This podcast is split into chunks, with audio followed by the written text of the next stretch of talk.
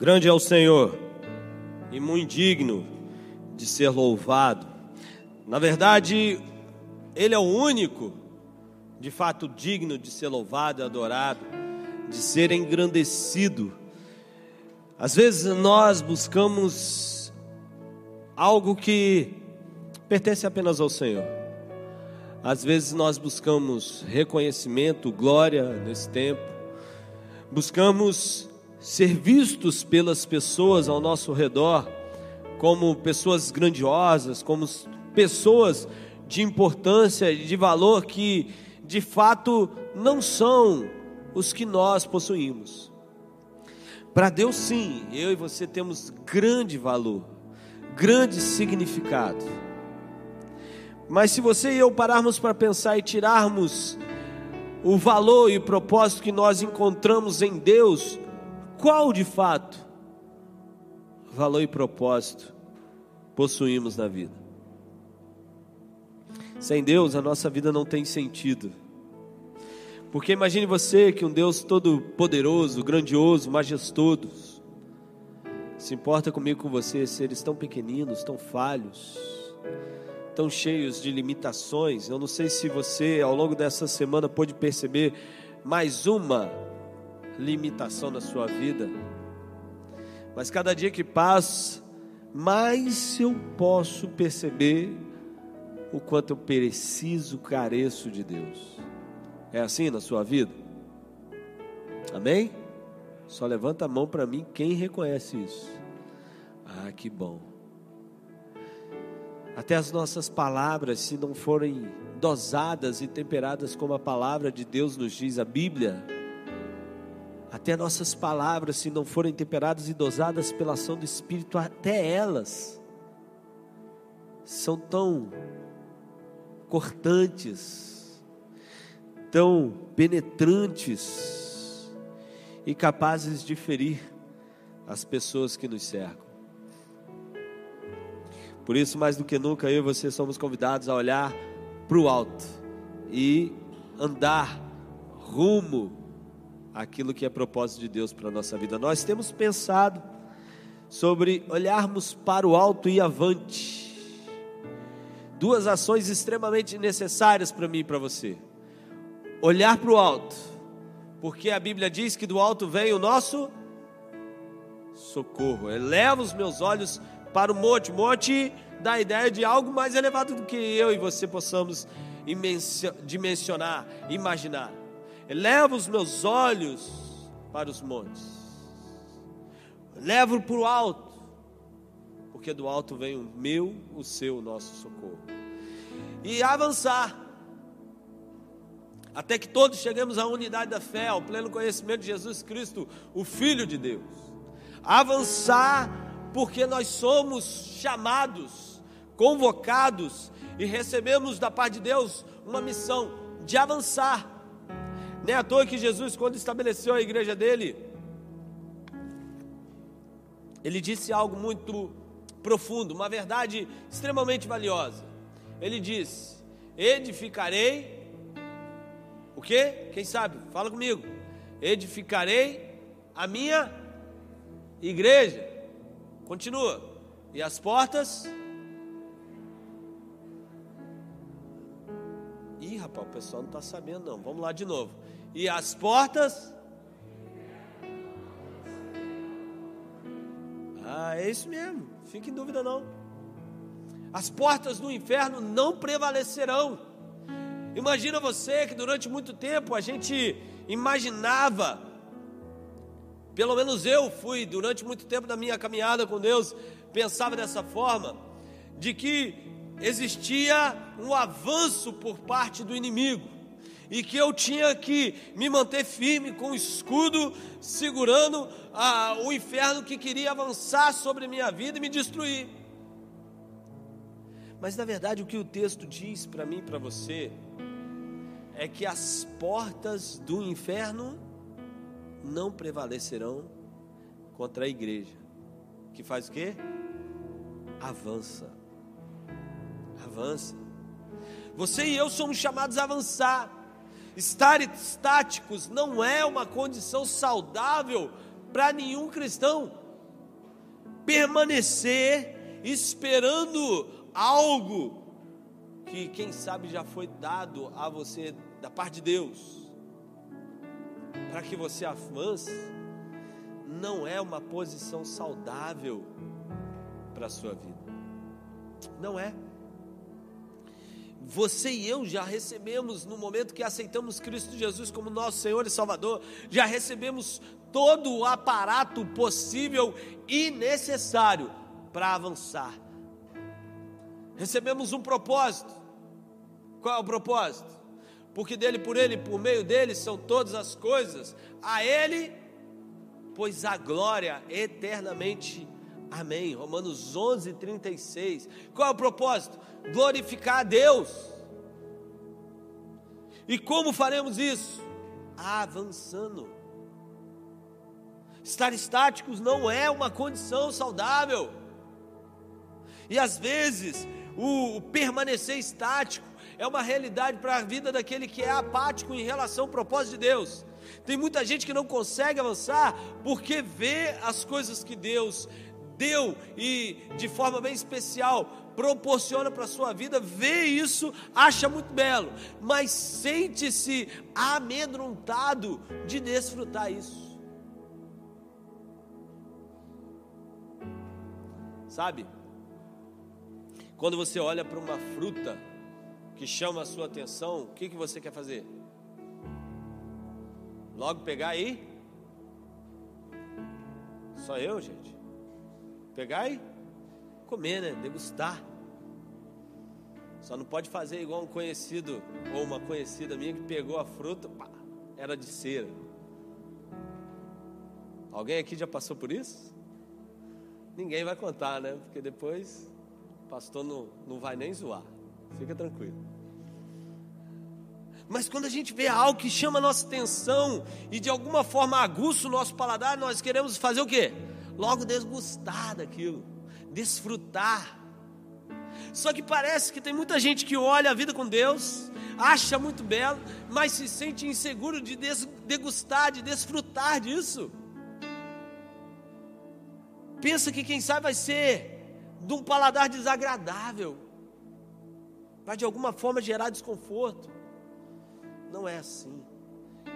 Por isso eu quero convidar você nesse tempo a gente olhar para o alto, avançar, por meio de duas ações, de dois sinais que precisam estar bem visíveis na minha e na sua vida, para que de fato nós revelemos o propósito e a vontade de Deus em nós e sobre nós. Primeiro propósito, primeiro sinal que eu entendo que eu e você precisamos demonstrar. Abra sua Bíblia Gênesis capítulo 12.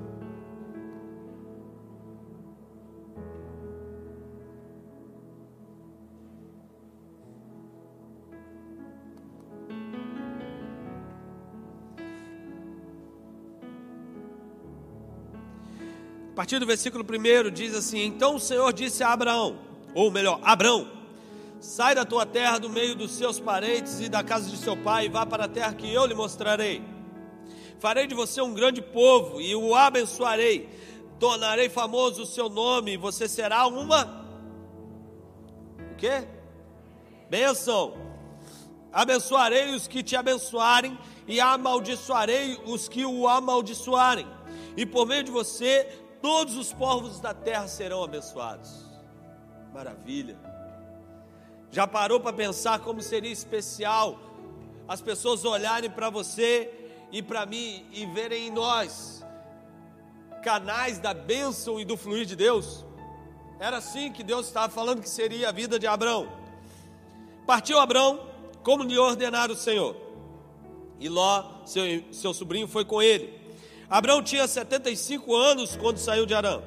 Levou sua mulher Sarai, seu sobrinho Ló, todos os bens que haviam acumulado e os seus servos comprados em Arã. Partiram para a terra de Canaã e lá chegaram. Abraão atravessou a terra até o lugar do cavalo de Moré, em Siquém. Naquela época, os cananeus habitavam essa terra. O Senhor apareceu a Abraão e disse: A sua descendência darei essa terra. Abraão construiu ali um altar dedicado ao Senhor que lhe, dava, que lhe havia aparecido. Dali prosseguiu em direção às colinas a leste de Betel, onde armou acampamento, tendo Betel a oeste e, Ai a leste. Em outra versão vai dizer, tendo Betel ao oriente e Ai ao ocidente. Oriente e ocidente. A divisão que nós temos a partir da linha imaginária do meridiano de Greenwich, não é isso? Quem entende aí de geografia? É isso? Olha lá, o Arthur entende, falou. Beleza, Arthur, pelo apoio aí.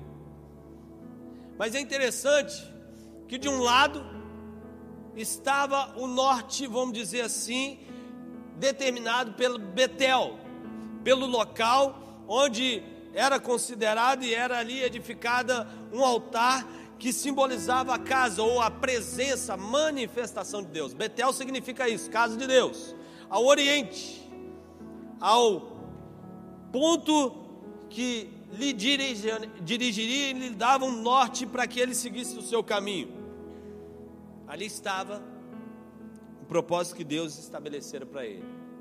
Iniciar a caminhada. Ele deixava Arã, a terra que possivelmente era conhecida dessa forma por conta do seu irmão que havia falecido já há algum tempo, o pai de Ló. Ele deixava Arã depois de seguir o seu caminho de Ur até Arã, partindo em direção a Canaã, a terra que Deus estabeleceu e lhe confiou como promessa. Só que é engraçado parar e pensar nesse texto e na vida, na história desse homem de Deus, que ele teve alguns desafios na sua vida. E possivelmente o maior desses desafios veio a ser o maior sinal da sua disposição em olhar para o alto e avançar dentro do propósito de Deus. Que era o desafio de caminhar por fé. A Bíblia já vai dizer, lá em Hebreus, que fé é o fim e fundamento das coisas que não se veem a certeza das coisas que se esperam. Brina Minen vai dizer que fé é estar convencido da confiabilidade de Deus. Fé é estar convencido de que nós podemos confiar em Deus. E isso a gente só é capaz de experimentar na medida que nós depositamos a nossa confiança em Deus. Entender que fé é dar passos em direção a coisas que nós não vemos e caminharmos na certeza de que o Senhor operará grandes coisas que nós ainda não experimentamos e vemos. Entender isso é o primeiro passo, mas que nunca de fato estabelecerá uma caminhada se os outros passos não forem dados. E cada um desses passos que se seguem serão passos que nós daremos à medida que caminharmos por fé e não por vista. Só avança quem tem fé. E a fé não é a certeza de que lutas nós passaremos, é a convicção de que o Senhor está conosco em cada uma delas. É a convicção de que Deus é aquele que enxuga do rosto toda lágrima, Deus é aquele que põe de pé o caído, Deus é aquele que restabelece a vida daquele que está, quem sabe, por conta das lutas e pelejas, por conta das privações, por conta até mesmo das tentações, quebrado, destruído. Deus é esse. Interessante que ele chama Abraão lá do conforto, da estabilidade, da segurança, e o manda caminhar por fé. Aí você pode dizer assim: fé, esse padrão, é algo que Deus estabeleceu e chamou os grandes homens do Antigo Testamento para fazer. Você não vê muito disso sendo uma realidade no novo. Abra sua Bíblia lá em Mateus, capítulo 9.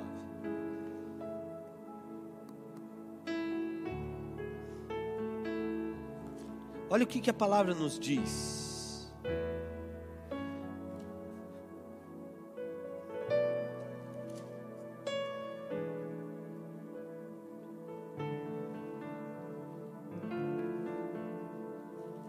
Amém? Mateus 9, 9. Saindo Jesus, viu um homem chamado Mateus. Em outros evangelhos vai dizer Levi, sentado na coletoria, e disse-lhe: Siga-me. Mateus levantou-se e o seguiu. Mateus levantou-se e o seguiu. Para, pense comigo. Se você olhar esse texto, vai ver que Jesus, alguns instantes atrás, quem sabe algumas horas atrás, havia curado um paralítico que os amigos levam até a presença dele descem sobre um buraco na laje de uma casa. Ele cura aquele homem, ele abençoa a vida daquele homem. E Mateus possivelmente tivesse é, ouvido, ou quem sabe até mesmo presenciado essa situação. Mas a história conta que Mateus era um coletor de impostos, um hebreu que trabalhava para o povo romano. E porque havia disposição da parte dele de trabalhar para os romanos, ele era muito bem remunerado por isso. Ele tinha estabilidade. Se você continuar lendo o texto, Jesus sai depois de chamar esse homem, alguns instantes após isso, ele vai até a casa desse homem e esse homem oferece comida e abrigo para todos os discípulos. Mas o que é especial é que esse homem estava ali no trabalho dele, desenvolvendo a sua atividade, que por sinal lhe garantia boa remuneração, uma boa estabilidade, lhe garantia até mesmo uma posição entre os romanos. Jesus olha para aquele homem e diz: segue-me.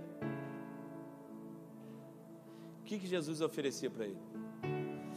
Jesus não chega para aquele homem e oferece um contrato aqui: se você me seguir, eu vou te dar plano de saúde, eu vou te dar casa, comida e roupa lavada, não é assim? Quantos aqui pediram a mão da sua esposa oferecendo isso? Te dou casa, comida e roupa lavada. Ninguém? Antigamente era assim: te dou casa, comida e roupa lavada. E quem lava a roupa? Não é a mulher normalmente? Era para o homem lavar também, né? Já que ele ia da casa, comida e roupa lavada. Mas o que é interessante, ele não oferece nada disso. Não dá um contrato, não dá casa, comida, não oferece nada àqueles homens. Ele só diz: vem e segue-me. Possivelmente, esse homem já tinha ouvido falar desse Jesus que havia curado pessoas, abençoado e havia levantado um grupo para segui-lo. E ele possivelmente já tinha ouvido falar que esse grupo estava experimentando grandes coisas. E o simples fato de experimentar grandes coisas da parte do divino, da parte de Deus, era algo que motivava aquele homem sair da coletoria, sair do seu lugar comum, sair daquilo que lhe gerava conforto, daquilo que lhe proporcionava uma certa estabilidade, sair daquele local e caminhar na fé e na certeza de que Jesus estabeleceria um novo padrão para a sua vida.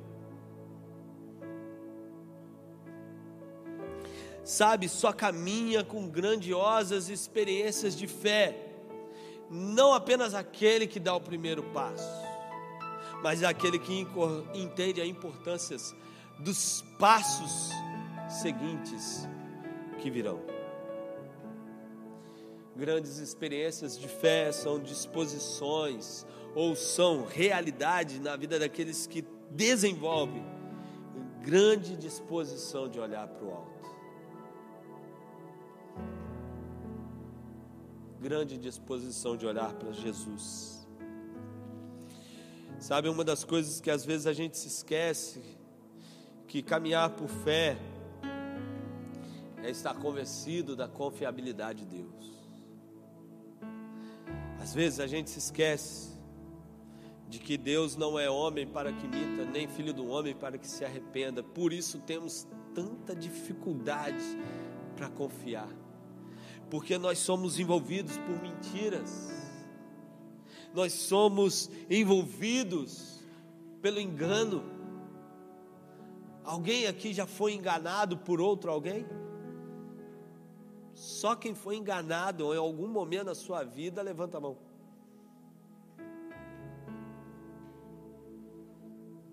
Eu conheço um amigo que ele ficou extremamente revoltado. Ele viu a propaganda e comprou a TechPix.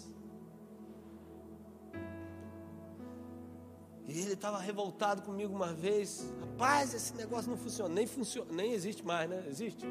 Existe mais não, né? Olha que imagem horrorosa. Tá. Foi enganado. Mas uma das coisas que eu me lembro é a revolta que aquilo gerou nele. Ser enganado revolta, é isso? Gera um desconforto. Agora, minha pergunta a você: em que momento Deus o enganou? Em que momento Deus prometeu a mim e a você que as coisas seriam fáceis? Em que momento Deus prometeu a mim e a você que nós desfrutaríamos tudo aquilo que a gente acha e considera importante e de extremo valor para a vida? Quando foi? Cristo prometeu uma coisa: que Ele estaria conosco. O que? Todos. Hã? Todos o quê? Até quando? Consumação dos séculos.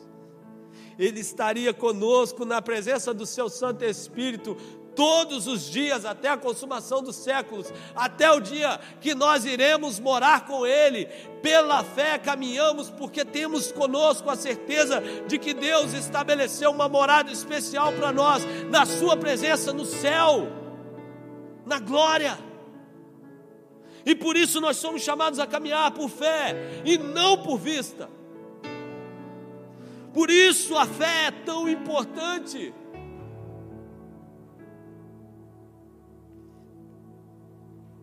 Sabe, querido, nada é mais cativante e desafiador que o brilho do desconhecido, que resplandece na esperança e fé que Deus cuidará dos seus.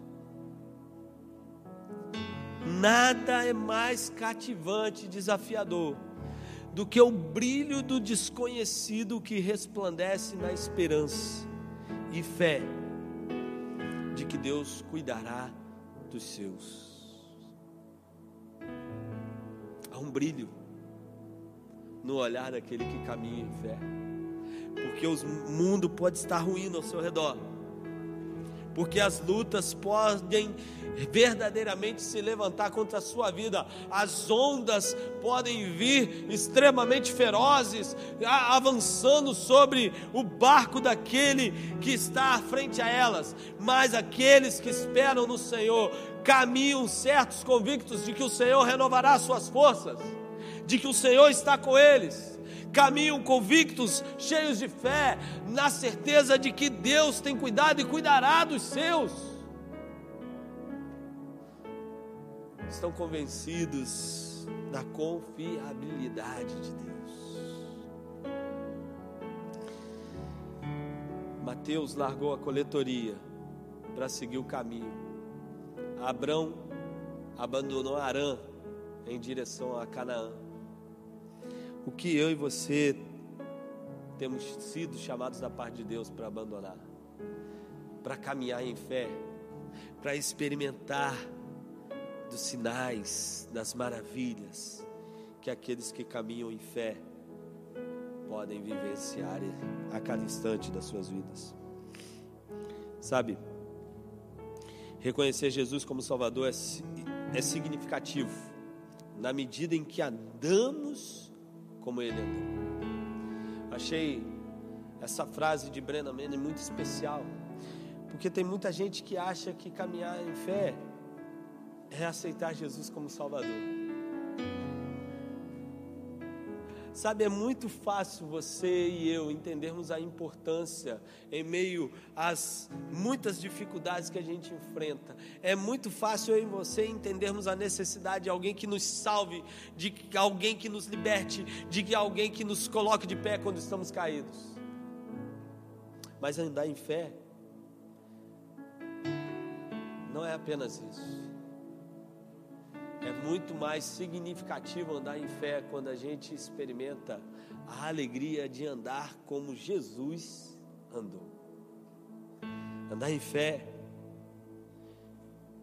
é caminhar todos os dias com Ele, na certeza de que Ele tem cuidado de você e de mim. E um outro sinal que eu quero compartilhar com você, além da fé, está lá em Lucas, capítulo 9, versículo 23.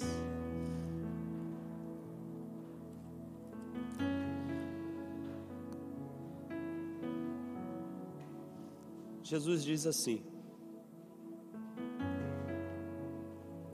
pode acompanhar a partir do versículo 18. Certa vez Jesus estava orando em particular e com ele estavam os seus discípulos. Então lhes perguntou: Quem as multidões dizem que eu sou? Eles responderam: Alguns dizem que é João Batista, outros Elias e ainda outros que és um dos profetas do passado que ressuscitou. E vocês, o que dizem que eu sou?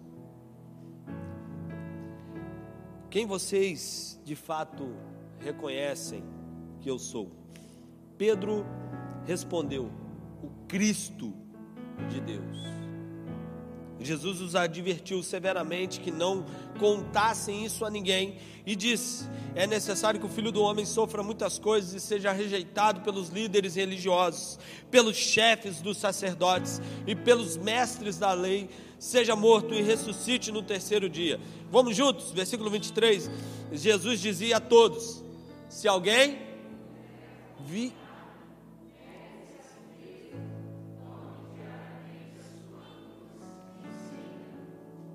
Se alguém quiser me acompanhar, negue-se a si mesmo. Tome a sua cruz e siga.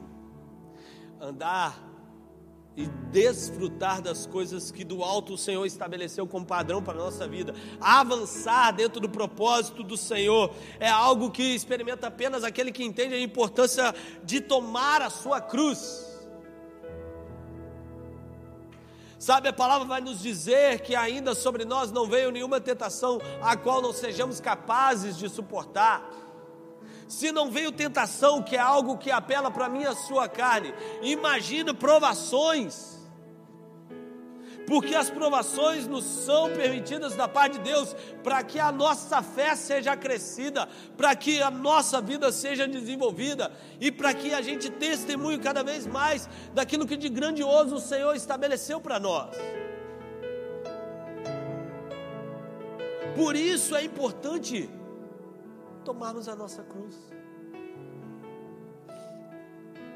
Hoje as pessoas vivem de um evangelho de graça, que fala de graça, mas que é uma graça barata, uma graça que não envolve cruz. Jesus proporcionou a graça a mim e a você por meio de quê? Do que, amados? Da cruz da cruz.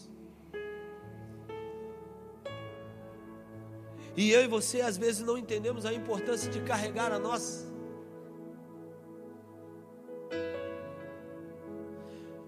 Bonhoeffer, um grande filósofo, líder cristão na Alemanha, foi perseguido e durante muito tempo serviu o seu país por meio é, de agências do governo que trabalhavam com espionagem, um homem que entendeu a importância de seguir a Jesus, ele vai falar dessa graça barata, dessa graça sem cruz, sem Jesus.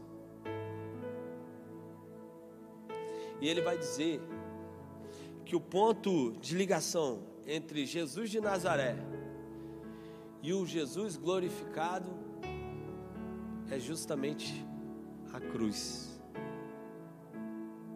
aquele que saiu lá de Nazaré, sem valor perante a sociedade, sem reconhecimento pelos seus e até mesmo da parte dos seus familiares, não recebia nenhum valor, vamos dizer assim, nenhuma importância, até mesmo os seus familiares não acreditavam ele ou a ele confiança.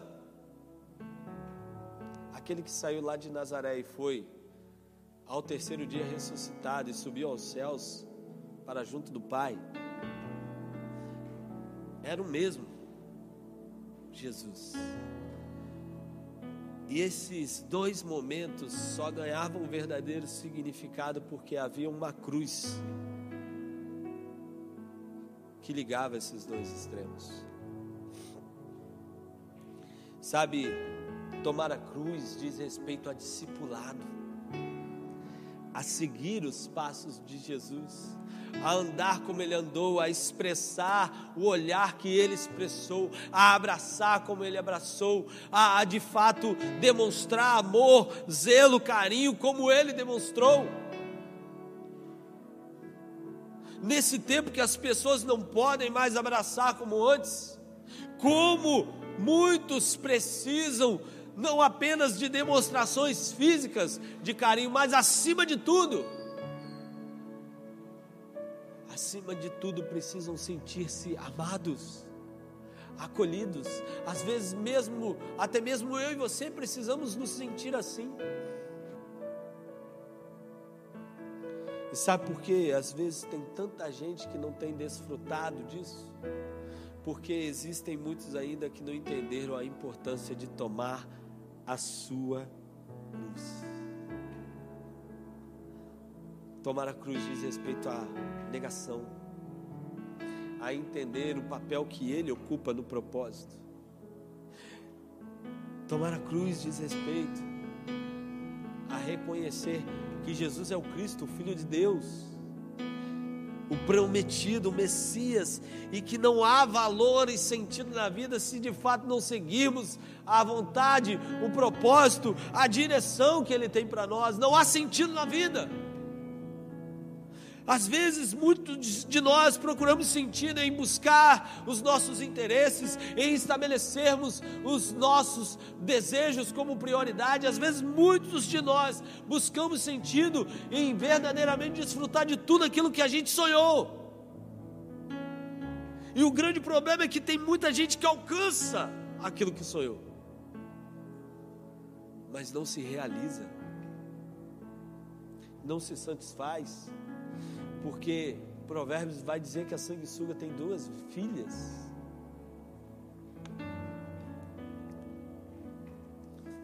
A sanguessuga nunca está satisfeita. Provérbios vai comparar o desejo, o apetite que a gente tem de alcançar as coisas, como o apetite, o desejo da sanguessuga, que nunca está satisfeito. Eu não sei se você conhece alguém assim.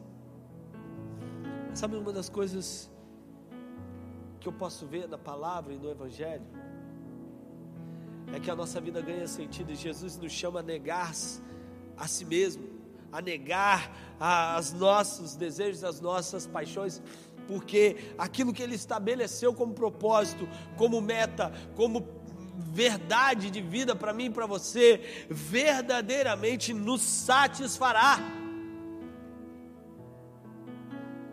Verdadeiramente trará satisfação a mim e a você. Quando Jesus Cristo não é proclamado e vivido em amor, a igreja,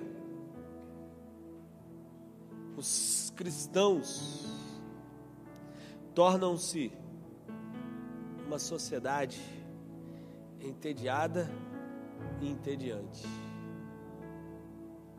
Achei muito interessante essas palavras de Miranda Menai. Porque ele vai dizer: quando Cristo não é proclamado e vivido em amor, a gente olha para os cristãos e para a igreja e nada mais vê do que um bando de gente entediada e que gera tédio. Mas quando nós o abraçamos, e de fato vivemos esse evangelho em amor e graça de Deus. E aprendemos a necessidade e a importância de negar a nós mesmos e seguirmos a Jesus, quando nós vivenciamos isso e experimentamos de fato esse propósito maior que Deus estabeleceu para mim e para você, quando nós vivemos isso,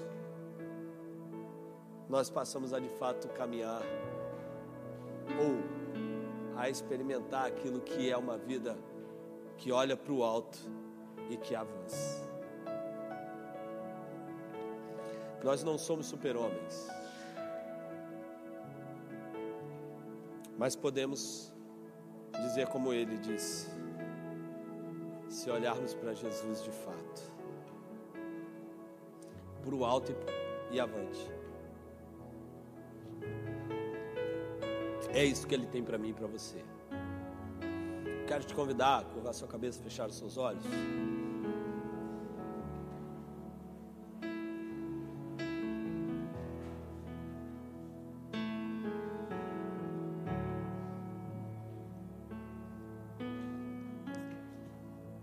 Como é que está a medida da fé no seu coração? Jesus nunca disse que o temor não iria bater a porta.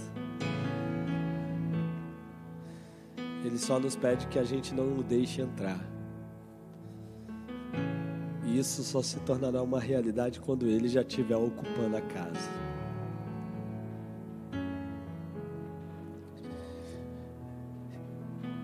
Jesus já tem ocupado a casa. Espírito Santo de Deus já tem feito morada. Você, por fé, já confiou a sua vida, os seus desejos, as suas paixões, suas intenções, tudo que você tem e é nas mãos de Jesus. Fé é confiar de fato nesse Deus que é altamente confiável. Ele não é homem para que minta, nem filho do homem para que se arrependa. Jesus, nele eu e você podemos confiar, querido. Abraão creu, confiou, e porque ele viveu em fé, experimentou algo grandioso da parte de Deus. Mateus abandonou a coletoria e seguiu Jesus confiou que Jesus estaria com ele, que ele, a partir daquele momento, estabeleceria um novo padrão de vida para ele. Esses homens marcaram a sua história, porque confiaram, porque acima de tudo a sua história de vida pessoal foi marcada pela presença e manifestação de Deus.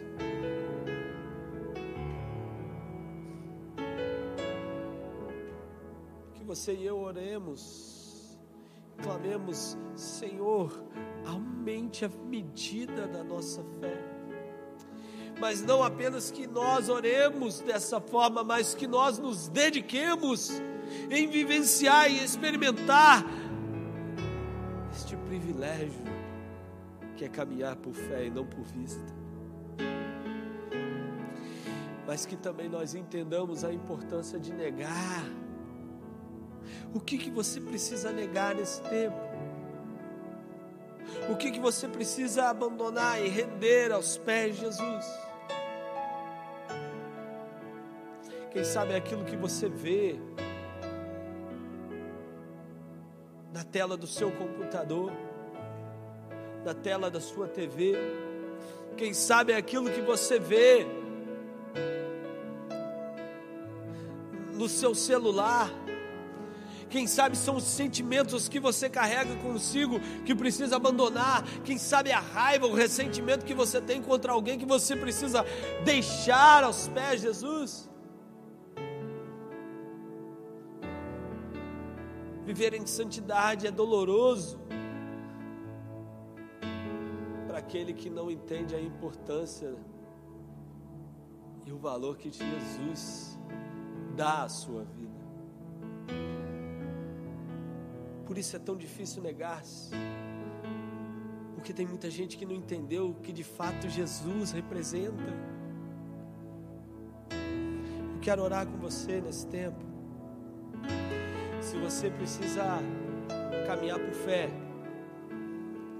se a sua confiança em Deus de alguma forma foi abalada nesse tempo, eu quero orar por você nesse instante. Eu quero te convidar a se colocar de pé para que eu possa orar com você. Se você tem experimentado dificuldades para caminhar em fé, eu sou o primeiro que me ponho de pé, porque eu quero que o Senhor trabalhe em mim. Porque às vezes é tão difícil crer. Mas eu eu quero orar com você. É mais alguém? Quero orar com você. Amém, amém. Só se é a sua dificuldade de desenvolver fé. Quero orar contigo. Amém? Mais alguém? Se nesse instante, nesse tempo, você entende que a sua maior necessidade é deixar algo para seguir Jesus. Às vezes é coletoria, às vezes é negar a si mesmo. Se você entende que precisa negar algo para seguir, eu quero convidar você também a se colocar de pé. Se você deseja negar, abandonar, deixar isto diante de Jesus, eu não quero saber o que é. Você e Jesus sabem. Mas eu quero orar com você. Alguém que entende que deve deixar algo aos pés de Jesus nesse instante? Quero orar com você. Alguém? Se você está na sua casa, entende a importância de tomar uma dessas duas ações, não deixe de fazê-las. Feche seus olhos, vamos orar, Deus. Em nome de Jesus, aquele que é o autor e consumador da nossa fé aquele que venceu a morte e vida nos trouxe paz, proporciona ao coração daqueles que em ti creem. Deus, em nome de Jesus, veio o teu Espírito tocar sobre cada coração, sobre cada mente, gerando fé, gerando confiança no Senhor, naquele que era, naquele que é e naquele que há de vir o Alfa, o Ômega, o princípio e o fim de todas as coisas. Ó Deus, que possamos confiar que nenhuma folha de fato caia, ó Pai, sem que o Senhor tenha o um controle sobre cada situação. O Senhor é aquele que está de fato cuidando dos seus filhos. É verdade que no mundo enfrentamos provações e lutas, mas em todo tempo o Senhor está conosco, ó Deus. Muito obrigado por isso, ó Deus. Aumenta-nos a fé, acrescenta, ó Deus. Nos ensine a de fato caminhar por aquilo que cremos que receberemos do Senhor e não por aquilo que vemos. Ainda que para isso nós tenhamos que negar desejos, paixões, às vezes até mesmo a nós mesmos Ó Deus, que possamos ter coragem, força, determinação, porque de fato estabelecemos o alto, aquilo que está de fato na Sua glória como padrão para as nossas vidas. O Senhor Jesus quer que experimentemos coisas grandiosas e maravilhosas da parte do Senhor para nós, por isso estabelecemos esse padrão, olhamos para o alto e avançamos, porque cremos naquele que de fato grandes coisas fez, tem feito e fará sobre a vida daqueles que te creem. Abençoa a casa, a família, o lar, o trabalho, enfim, ó Deus, cada ambiente onde estiverem os teus filhos e filhas, que o teu Espírito os visite, que o teu Espírito os fortaleça, que o teu Espírito os renove, que o teu Espírito os encoraja, ó Pai, mais e mais a avançar, que o teu Espírito, ó Deus, os encha para que sejam testemunhas do Senhor, onde quer que possam estar. Abençoa, cubra com teu manto e cuida de cada um. Em nome de Jesus. Em nome de Jesus.